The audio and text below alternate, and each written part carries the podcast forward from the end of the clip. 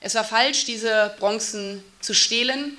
Es war falsch, diese Bronzen zu behalten. Und es ist mehr als überfällig, dass diese Bronzen in ihre Heimat zurückkommen. News Junkies. Verstehen, was uns bewegt. Ein Podcast von RBB24 Inforadio. Hi und willkommen zu einer neuen Folge von den News Junkies. Wir sind Lisa Splanemann und Konrad Spremberg und heute ist Dienstag, der 20. Dezember. In deutschen Museen schlummern wahrscheinlich zigtausend Kunstwerke, die da vielleicht gar nicht hingehören, weil es geraubte Kunst ist. Es kommt so langsam zumindest ein bisschen Bewegung in die Sache. Heute sind 20 Benin-Bronzen in Nigeria übergeben worden. Bundesaußenministerin Annalena Baerbock war vor Ort bei dieser Übergabe dabei. Was sind überhaupt Benin-Bronzen, die gerade überall in der Zeitung stehen? Warum sind die aus nigerianischer Sicht so unschätzbar wertvoll? Und warum ist das zwar eine gute Nachricht heute, aber eigentlich auch nur ein ganz kleiner Anfang? Darum geht es jetzt. Wir hoffen, Sie hatten einen angenehmen Flug mit uns. Ihnen einen angenehmen und sicheren Aufenthalt hier in Nigeria. 20 Benin-Bronzen sind mit dem Regierungsflieger in Nigeria angekommen. Das natürlich insgesamt gut verpackt. Ich habe mir das mal angeguckt, wie diese Kunstobjekte den Transport mitgemacht haben. Die sind richtig vorbereitet worden. Die Bronzen sind erstmal fotografiert worden. Dann ist weißes Papier rumgewickelt worden. Das wiederum wurde dann festgeklebt. Und dann wurden die Objekte in Transportboxen verstaut, die dann auch natürlich der Größe entsprechend angepasst waren. Aufwendig natürlich, aber ist halt sauwertvolle Kunst und kam offenbar auch alles gut an. Heute sind die Bronzen in Nigeria in einer Zeremonie übergeben worden. Damit erfüllt Deutschland jetzt in einem von noch vielen Schritten, die kommen werden, eine Vereinbarung mit Nigeria. Im Sommer ist der Vertrag geschlossen worden und um das alles zu verstehen, klären wir jetzt mal zuerst, was sind die Benin-Bronzen? Also, in Deutschland befinden sich bundesweit auf mehrere Museen und Kultureinrichtungen verteilt mehr als 1000 Benin-Bronzen. Wie genau diese Kunstobjekte zu uns nach Deutschland gekommen sind, das werden wir auch gleich nochmal intensiv klären.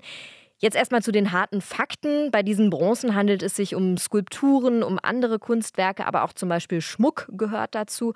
Und was ganz interessant ist, ich habe mir das heute mal angeguckt, wer möchte, der kann schauen, wie diese Benin-Bronzen konkret aussehen. Es gibt nämlich online eine Website, auf der alle Objekte aufgelistet sind, mit Foto, mit Beschreibungen, hm. mit Standort. Ist wirklich ganz interessant, empfehlenswert, sich da dann auch mal durchzuklicken und einen Eindruck zu bekommen. Und die Bezeichnung Bronze, die kommt daher, also Material wahrscheinlich, mhm. wobei nicht alle, oder? Hast du vollkommen recht. Die Skulpturen bestehen unter anderem aus Bronze, aber zum Beispiel auch aus Messing, aus Elfenbein, habe ich gesehen. Gerade auch, weil solches Material bei diesen Benin-Bronzen verwendet worden ist, sind diese Kunstobjekte auch noch sehr, sehr gut erhalten, sagen die Experten. Ja, und dass diese Bronzen Benin-Bronzen genannt werden, das liegt wiederum daran, dass die Objekte aus dem ehemaligen Königreich Benin in Westafrika stammen. Das ist heute Teil Nigerias. Heute sind also 20 dieser Skulpturen in die ursprüngliche Heimat zurückgekommen. Viele weitere sollen noch folgen. Und ein Teil von ihnen soll aber wohl auch langfristig in Deutschland bleiben. Aber warum passiert das ausgerechnet jetzt in Deutschland? Diese Forderung gibt es ja eigentlich schon viel länger. Also rein technisch, es gibt jetzt eine Vereinbarung. Diesen Sommer haben Deutschland und Nigeria Erklärungen unterschrieben, mit denen dieser Prozess offiziell angestoßen wurde. Außenministerin Annalena Baerbock von den Grünen hat damals gesagt, wir stellen uns endlich, muss man sagen, unserer Kolonialgeschichte. Das ist keine Geste, sondern das ist ein Stück Gerechtigkeit. Denn diese Benin-Bronzen wurden unrechtmäßig genommen und vor allen Dingen wurden sie viel zu lange behalten. Das ist eine Ansage von der Bundesaußenministerin, die sich viele schon sehr viel früher aus der deutschen Politik so gewünscht hätten. Ja, und damit gehören diese ganzen Kunstwerke wieder Nigeria. Allerdings bleiben jetzt auch viele erstmal in Deutschland. Da sollten wir uns jetzt mal angucken, wie ist das Ganze rechtlich geregelt. Was die beiden Länder erstmal vereinbart haben, ist äh, die Eigentumsfrage. Also die ganze Kunst ging offiziell und bedingungslos in nigerianischen Besitz über. Das war ein wichtiger erster Schritt. Teil der Vereinbarung ist gleichzeitig, dass in Nigeria, unter anderem mit Geld aus Deutschland, ein Museum errichtet wird, in dem die Kunst in Zukunft ausgestellt werden soll. Und bis die Ausstellung dort fertig ist, sollen halt nach und nach immer mehr Stücke von Deutschland nach Nigeria gehen. Ja, aber eben nicht alle, hast du ja eben auch schon gesagt. Ungefähr ein Drittel davon, so haben wir es heute in den Recherchen gelesen, will Nigeria als Leihgabe in deutschen Museen lassen. Worüber die sich sehr freuen dürfen. Also bis vor ein paar Monaten hatte man noch so ein bisschen das Gefühl, Häuser wie das Berliner Humboldt-Forum hätten am liebsten alles behalten. Ja, das war echt der Moment, wo die Debatte in Berlin plötzlich sehr groß wurde. Seit Jahrzehnten hat Nigeria die gestohlene Kunst schon zurückverlangt. Aber irgendwie hat die Idee dieses großen Museums mitten in Berlin, dem die Raubkunst auch sehr viel Publikum bringen sollte, könnte, hat das irgendwie etwas verändert, oder? Ich kann mir sehr gut vorstellen, dass äh, die Aufmerksamkeit, die da nochmal neu entstand, ich glaube vor allem wegen dieses riesigen neuen Museums, dass die geholfen hat, dieses Thema nochmal neu in den Diskurs zu bringen. Davor mhm. haben sich ja ja echt oft so Argumente durchgesetzt wie, die Sammlung ist legal erworben worden, irgendwann, von irgendwem. Hier in Deutschland seien die heute rechtmäßigen Eigentümerinnen, daran ändere die Geschichte nichts.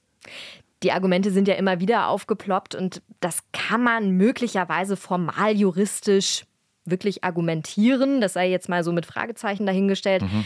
Also zumindest was den Herkunftsnachweis angeht, ist das wirklich sehr, sehr schwierig zu beurteilen. Das stimmt auf jeden Fall aber äh, politisch, ne? Und mit Blick auf Gerechtigkeit und so. Also da ist das halt offensichtlich gerade nicht mehr durchzusetzen, zumindest nicht im Fall der Benin-Bronzen. Es gibt ja sogar einige Leute, die auch immer wieder behauptet haben, dass die Kunst in Deutschland bleiben müsse, weil man nur hier vernünftig, in Anführungsstrichen, auf sie aufpassen könnte und Menschen in Nigeria damit überfordert sein ja, können. Wow, das habe ich auch immer wieder Aussage. gehört. Ja. ja. Ja, und dem hat Kulturstaatsministerin Claudia Roth während ihres Besuchs jetzt im Interview mit dem Bayerischen Rundfunk entschieden widersprochen. Wir können doch nicht ernst den Anspruch erheben, dass wir besser damit umgehen können als diejenigen, denen es gehört, sondern wir können froh sein und wir müssen uns auch ja, dankbar zeigen, dass die Nigerianer jetzt sagen, ihr könnt ausstellen bei uns in Deutschland. Und wichtig ist, dass sie uns helfen, wie ausgestellt wird. Und dann sollten wir uns vielleicht auch noch anhören, was Menschen in Nigeria dazu zu sagen haben. Hören wir mal Abati Jani, das ist der Generaldirektor der Nationalen Museums- und Denkmalbehörde in Nigeria. Und äh, auch der hat sich dazu schon mehrmals geäußert. We uh, want to assure uh, those people who are expressing their concern on this issue that uh, wir wollen den Leuten, die besorgt sind, sagen, wir sind uns des Wertes dieser Objekte bewusst. Und deswegen also wird jede Bewegung dieser Objekte geheim gehalten. Außerdem haben wir neue Sicherheitsstrukturen aufgebaut mit allen modernen Sicherheits- und uh, Kontrolleinrichtungen.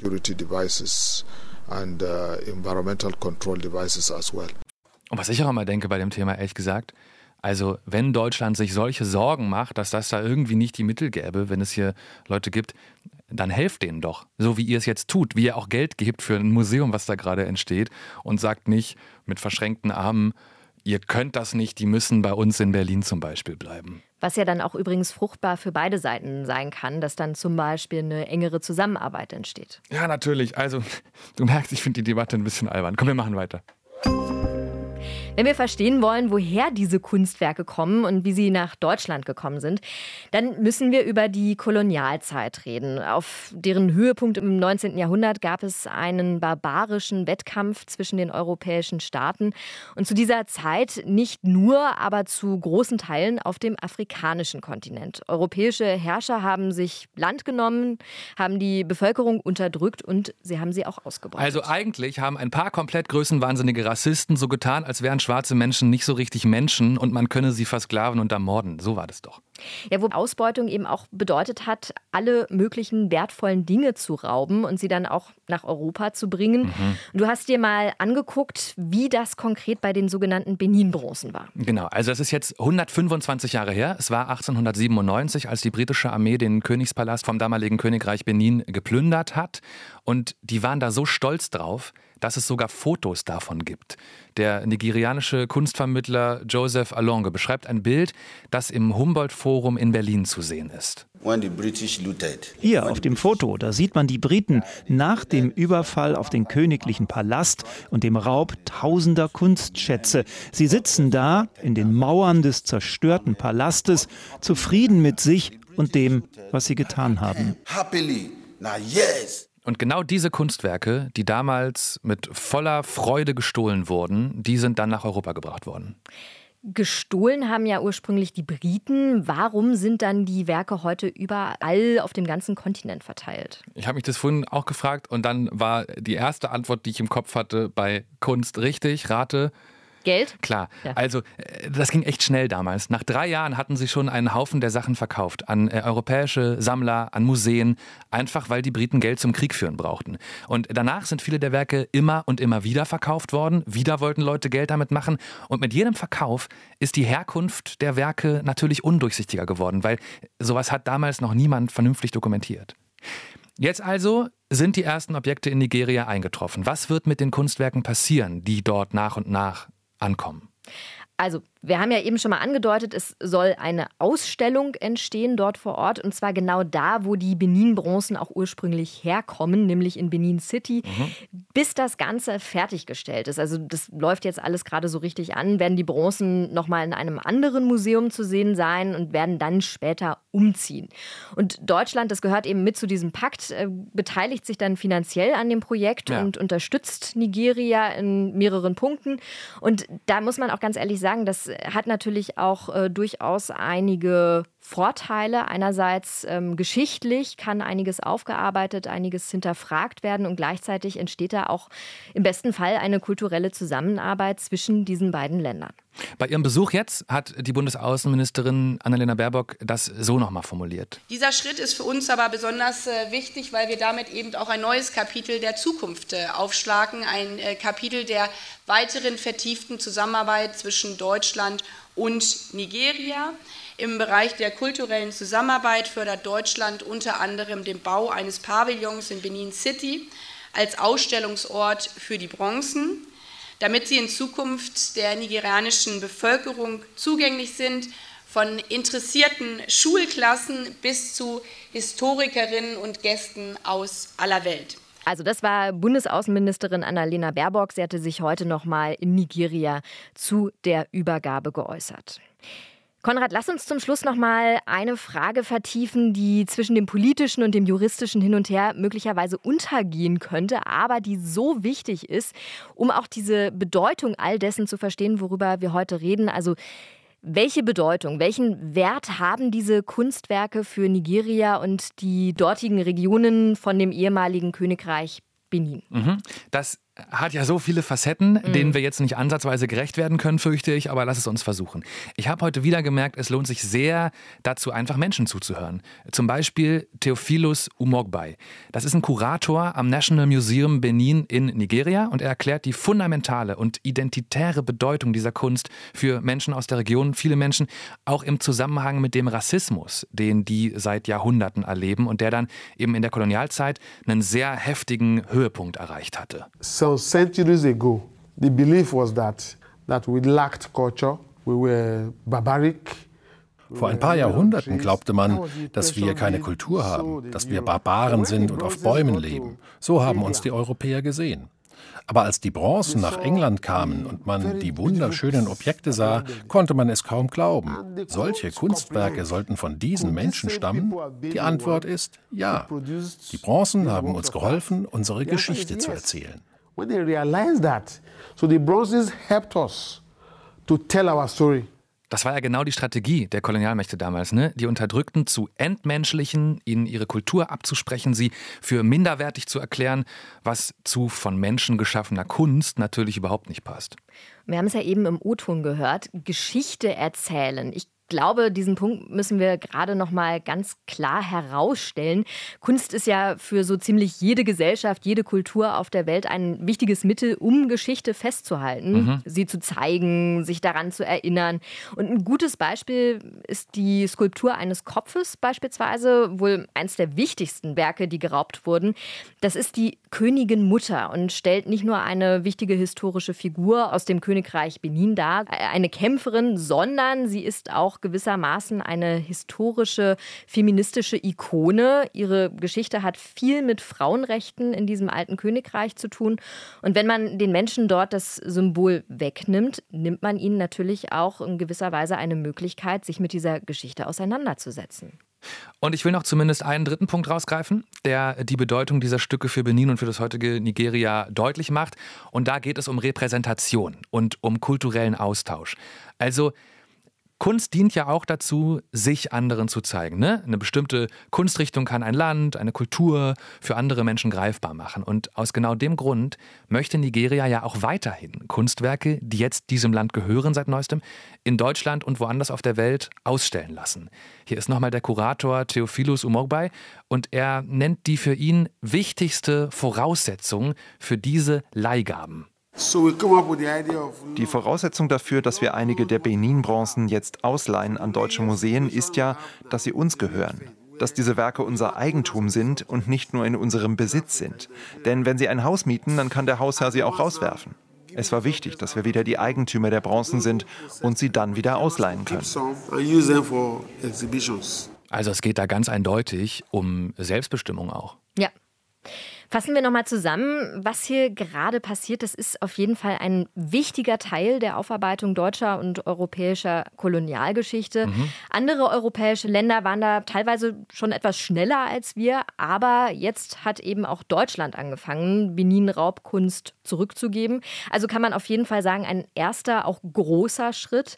Im Sommer wurde der Vertrag unterzeichnet. Die ersten zwei Skulpturen kamen da schon nach Nigeria und heute haben Bundesaußenministerin Baerbock und Kultur Kulturstaatsministerin Roth die erste größere Ladung mit 20 Stücken übergeben. 20 von über 1000. Genau, rund 1100 Raubkunstwerke allein aus dem ehemaligen Königreich Benin. Und natürlich ist das nicht die einzige Raubkunst in deutschen Museen, nicht mal ansatzweise. Und ich glaube, das ist jetzt zum Schluss wirklich wichtig, nachdem wir an diesem Beispiel Nigeria so eine positive Entwicklung zeigen konnten heute. In Wahrheit ist das gerade nur ein ganz, ganz kleiner Anfang. Mhm. Wir hören mal Benedikt Savoy, Kunsthistorikerin an der TU Berlin unter anderem, was sie im ZDF-Magazin Royal gesagt hat. Also in Deutschland insgesamt liegen, äh, wenn man nur Afrika südlich der Sahara sich anguckt, circa 200.000 Objekte nur in den größten Museen. Und von diesen Objekten ist fast alles vor 1920 gekommen, also in der Kolonial. Zeit. Fast nichts davon ist ausgestellt und sehr viel ist in Berlin, weil Berlin die Hauptstadt des Reiches war. Wir sind Konrad Spremberg und Lisa Splanemann. Und wenn ihr Leute kennt, die das mit den Benin-Bronzen endlich mal verstehen oder vertiefen wollen, dann teilt diesen Podcast. Geht zum Beispiel über die ARD-Audiothek. Morgen Nachmittag eine neue Folge. Und immer wenn ihr denkt, boah, das ist irgendwie komplizierte Politik, da hätte ich auch gerne mal die Hintergründe zu. Eure Themenwünsche sehr gerne an newsjunkies.rbb24inforadio.de. Bis dann. Ciao. Tschüss. News Junkies Verstehen, was uns bewegt. Ein Podcast von RBB24 Inforadio. Wir lieben das Warum.